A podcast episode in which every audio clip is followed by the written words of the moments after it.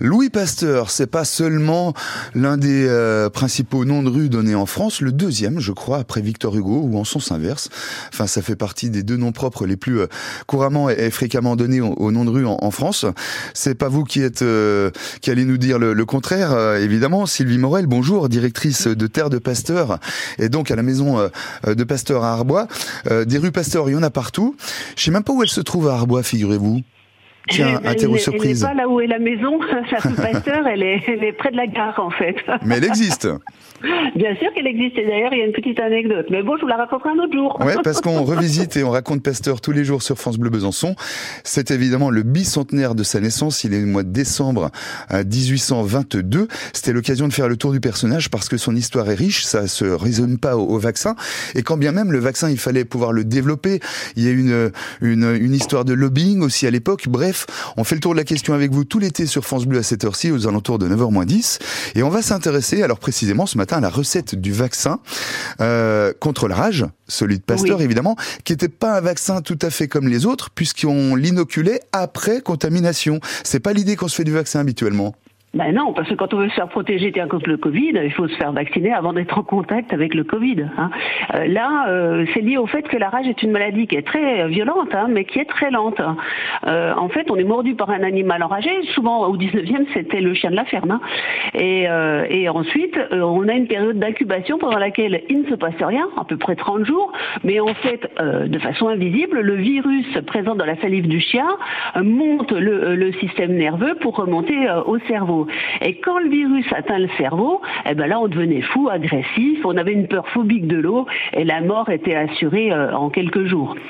Bon, c'est pas, c'était pas une maladie qui tuait beaucoup de monde hein, au 19e. Alors, par rapport aux autres maladies, bien évidemment, hein, la tuberculose, la mmh. typhoïde, hein, qui, euh, qui tuait énormément de monde, c'était, mais c'était une maladie qui faisait peur euh, parce que bah, la France était encore très rurale et puis que les symptômes étaient complètement impressionnants. Les gens devenaient complètement fou. Donc Pasteur, lui, il, avait montré hein, que si on cultivait un microbe responsable d'une maladie dans un mauvais environnement, on pouvait l'affaiblir et le transformer en vaccin. Mais il va montrer que l'inverse est vrai aussi, que si on place un microbe dans un excellent environnement, eh bien on le rend plus fort, plus rapide, plus, plus virulent. Et là, on n'obtient pas un vaccin, hein. on obtient un microbe renforcé. Alors Pasteur ne savait pas comment appeler ce truc-là. Rassurez-vous, les militaires au XXe siècle lui ont trouvé une utilité et on appelle ça aujourd'hui une arme bactériologique. Hein, Forcément. ça peut permettre de faire la guerre. Par exemple. C'était pas l'idée du vaccin, évidemment, ni de, de Pasteur. Euh, euh, donc, on inoculait le, vaccin forcément après, euh, la, la, j'allais dire pendant l'incubation, mais bien après la contamination par la rage. C'est le seul vaccin de cette sorte-là aujourd'hui? Euh, non, il y, en a d'autres, mais c'est vrai que celui-là, c'est vraiment la, la, cerise sur le gâteau. Hein. Alors, euh, la recette, hein, parce qu'elle vaut quand même des... elle vaut son pesant de cacahuètes. Hein. Donc, Pasteur, il ne voit pas le virus, donc il va prélever à l'aveugle du liquide sur le cerveau de chien mort de la rage, et puis il va inoculer ce prélèvement sur le cerveau de lapin.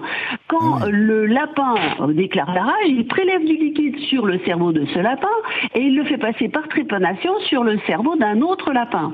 Et il continue comme ça. Et au bout du 28e passage de cerveau de lapin en cerveau de lapin, Pasteur obtient une forme de la rage, hein, une forme de rage de laboratoire, euh, une forme fixe qui euh, provoque la rage non pas en 30 jours, mais en 5 ou 6 jours seulement.